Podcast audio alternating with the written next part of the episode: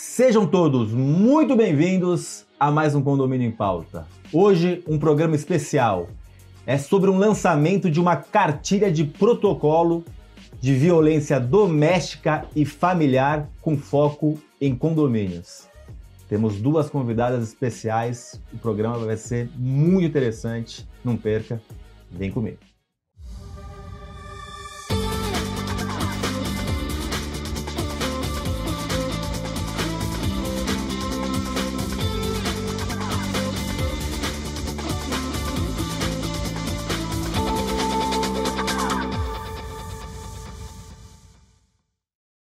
As nossas convidadas de hoje são doutora Jamila Jorge Ferrari, delegada da polícia e coordenadora da Delegacia de Defesa da Mulher. Muito bem-vinda ao nosso programa. Muito obrigada. Um prazer e uma honra poder falar sobre esse tema tão importante no estado de São Paulo. O prazer é nosso e a honra é nossa.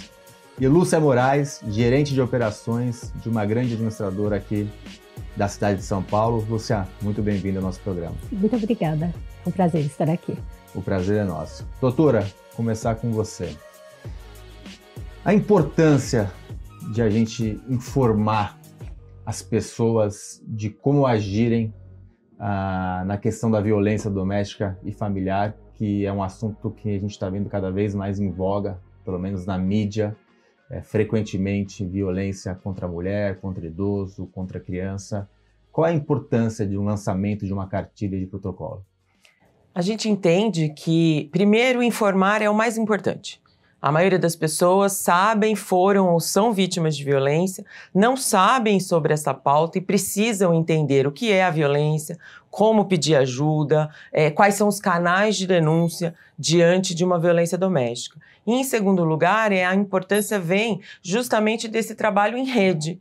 É, os condomínios, os prédios, as pessoas, a sociedade em geral unida com a polícia para entender o problema e principalmente buscar soluções para esse problema. Isso então é um trabalho que todos nós buscamos, principalmente na polícia, esse trabalho em rede, tão importante e tão necessário no estado de São Paulo e no Brasil como um todo. A coletividade tem um papel crucial. Importantíssimo. É, você exigir só do poder público soluções para esses problemas tão graves, que na maioria das vezes acontecem dentro de casa, talvez seja é, algo que não vai ter a solução fácil. Nós precisamos incluir a sociedade, nós precisamos incluir as pessoas que, conscientes do papel que têm em sociedade, é, trabalham em conjunto com a polícia e buscam aí um Estado e um país melhor, que eu acho que é o que todos nós queremos. Com certeza. Lúcia, como surgiu essa ideia ah, começou, na verdade, com um planejamento. É, dentro da administradora onde eu trabalho, a gente começou a fazer alguns pilotos de levar é, psicólogos, algum apoio para os condôminos que quisessem conversar com alguém. Não funcionou, porque, óbvio, ninguém quer se expor, né? E a partir disso, é, conversando, até foi através da Cruz Vermelha, nós fizemos uma um convite né, para a doutora para fazer uma palestra voltada para síndicos e zeladores, para focar mesmo nessa questão de orientação de, de como, né? Aonde ir, como denunciar e qual a responsabilidade do condomínio. E dentro disso eu propus a, a doutora para a gente fazer essa cartilha de protocolos, e aí esse foi um, um namorinho aí que a gente foi aí ao longo dos meses e agora está o produto final aí. É uma realização junto com a Polícia Civil e um pool de empresas, que é, é da família Carpati, né? Sim. Que é a GK Condomínios, Síndico Cinco Estrelas, Gabor e Carpati Advogados. Doutora, chegar até é, o funcionário condominial, né? Porque o funcionário condominial geralmente ele sabe tudo o que acontece no condomínio. E ele normalmente é uma pessoa humilde que tem muito medo de, de se expor. Aqui na cartilha, o que eu achei mais interessante da cartilha para quem está nos assistindo, cartilha está aqui, é a questão de você instruir o que, que ele deve fazer. Eu acho que esse é um passo muito importante, né? Importantíssimo. É, primeiro, ter uma, uma, uma fala, né, uma escrita fácil de ser entendida também. Às vezes a gente precisa é, entender que todas as pessoas de todos os níveis educacionais vão ler essa cartilha. Então elas precisam, todo mundo precisa entender o que está escrito. E segundo, é, criar passo a passo. A gente entende que é, as leis são feitas muitas vezes para pessoas que entendem só do giro de quês. E na verdade a gente precisa explicar para todo mundo que a lei e que como deve agir, né, especificamente em determinadas situações, de uma forma que a pessoa entenda e principalmente que ela para ela, né, seja fácil seguir esse passo a passo. E o interessante da cartilha é justamente isso, né? Você tem literalmente é, cada um dos passos que você deve seguir, sem, de forma alguma, colocar a sua segurança em risco. Isso também foi uma preocupação. Pensar também na segurança daquele funcionário que está ali no prédio. Nós não queremos, é, de forma alguma, colocar mais gente em risco. Sim. Mas principalmente mostrar para as pessoas que trabalham no prédio, que residem né, no prédio, no condomínio, que é, é importante participar e não é tão difícil. Ao contrário, é muito fácil. Basta é, seguir aí os passos é, determinados na cartilha. Lúcia, você tem quantos anos de trabalhando em condomínios? 25. 25. Já viu muita coisa? Muito, muito mesmo. As coisas assim que você fica imaginando que o ser humano não faz. Faz. E acho que com informação poderia ter sido evitado. Sim. É, eu vejo também que assim, os condomínios ficam com medo de se envolver no problema alheio. e às vezes uma advertência. Em briga de marido e mulher não se mete a colher, né? É. Não tem essa frase? É, mas aqui, aqui se mete, né? Não, com certeza. Não, Eu... lógico. Não, sim, se sim. Mete, não se mete numa discussão. É, numa discussão respeitosa, né? Mas a hora que tem uma agressão física, já muda de figura, né? É, a gente sempre se coloca, quando você vive é, dentro de um condomínio, de que o que acontece na, na, porta do vizinho é problema seu. Você se incomoda com o barulho da festa, do cachorro latindo, do, da criança gritando, do, sei lá, a criança correndo, isso você reclama, você procura o síndico. Mas se você ouve um barulho de uma discussão entre um casal, essas coisas, ninguém fala nada. Por quê? Não quero me envolver. E às vezes pode chegar até uma questão de uma, uma morte, né? Não ser só uma agressão mesmo. E só que ninguém quer se envolver, né? E a única maneira que você tem, eu acho que de salvar essas vidas ou evitar que as pessoas passem por essas violências é todo mundo denunciando, falando. Se não quer se envolver, tem várias formas de fazer denúncia anônima. É, e aqui eu vi que, tem, né? que, aqui tem vários canais, e esses canais são anônimos, né? Sim. Aqui eu tô vendo 181, por exemplo, para São Paulo, denúncia anônima. Então qualquer um pode ligar e fazer uma denúncia sem ser. É, e realmente é anônimo, né? Sim, sim, realmente. É bem importante isso, né? A gente entende que muitas pessoas têm medo de se colocar em risco também. Né? Afinal de contas, é, a gente sempre imagina que se alguém agride uma mulher, pode agredir qualquer outra pessoa.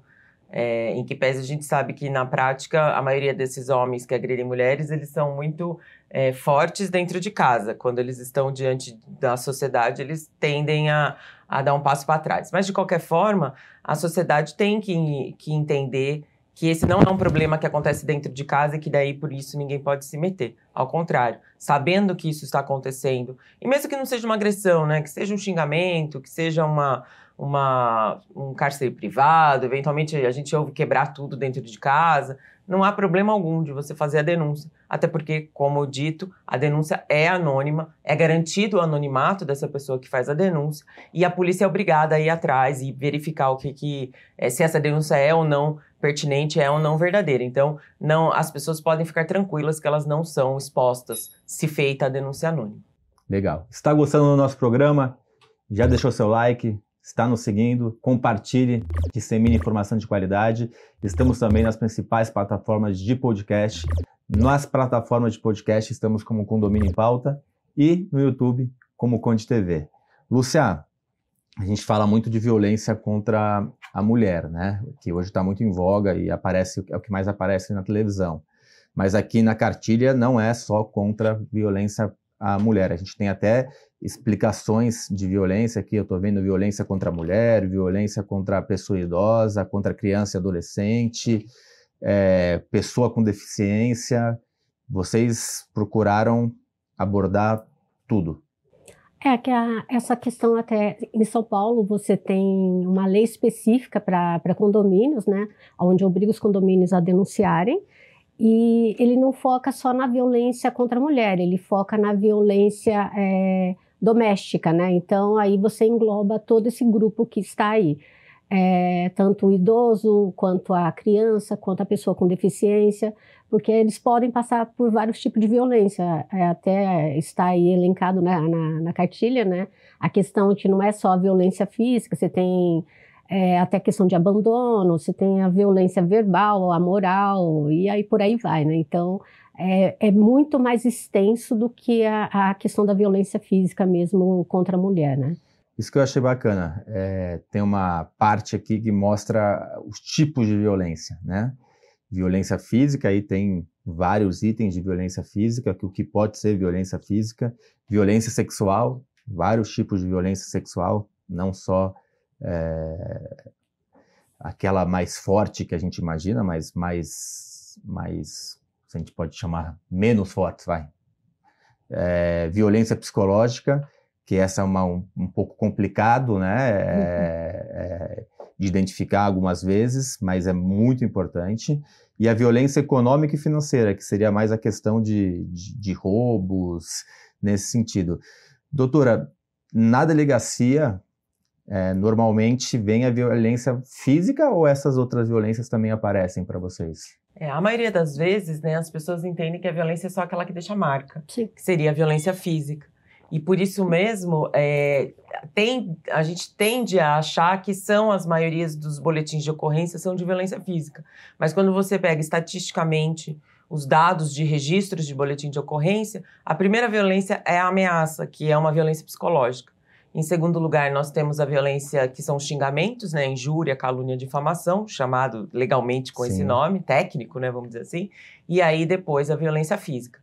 Mas, por incrível que pareça, a maior parte dos nossos registros são efetivamente de violência psicológica, é, concretizada aí na ameaça, ameaça de morte, ameaça de mal injusto, de cometer algum, alguma coisa ruim para aquela mulher, para aquele idoso, para aquela criança. E tem chego até a delegacia muito questões condominiais? Sim, é, na verdade, mais uma vez, né, quando a gente fala de informação, informação é tudo.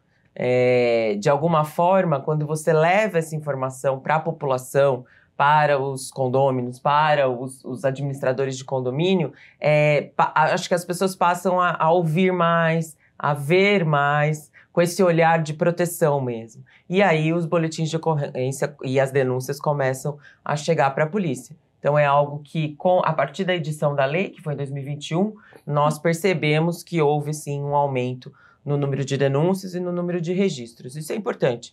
É, as pessoas acham, ah, mas se aumentou significa que a violência aumentou? Não, a violência sempre existiu. Sim. Ela só está vindo à tona agora. Isso é muito importante, porque ao vir à tona, o poder público, principalmente, as polícias, o poder judiciário, a gente consegue criar ferramentas de proteção para essas pessoas vulneráveis.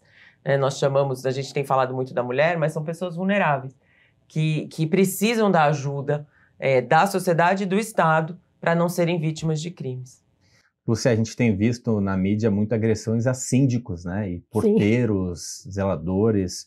Eu acho que esse tipo de, de ação, dessa cartilha de protocolo contra a violência doméstica, e familiar também vai ajudar nessa frente. Não sei se foi a intenção, mas acho que também vai abrir os olhos para isso, Sim. não? Porque, na verdade, a violência, a partir do momento que você está dentro da área do condomínio, ela é entendida como uma violência doméstica familiar. Você está ali, não importa se você seja morador, prestador de serviço, se seja uma visita. Então, os canais servem também para essas questões. Né? É óbvio, vai se aprofundando, você tem leis para outras coisas também, mas pode ser também a denúncia baseada na, na violência doméstica familiar. Legal. Eu quero deixar aqui para nossa segundo para o segundo bloco entrar na parte mais prática do que fazer, né? Dar Sim. algumas dicas aqui que eu acho muito bacana. Sou morador, como posso ajudar? Sou síndico, como posso ajudar? Sou funcionário de condomínio, como posso ajudar? E também a gente, a divulgação, tem até um, um, um, um cartaz, né, que vai vir junto com a cartilha e como envolver a coletividade. Então a gente aborda isso no segundo bloco. Vocês não percam esse programa especial na sexta-feira, o segundo bloco. Até lá!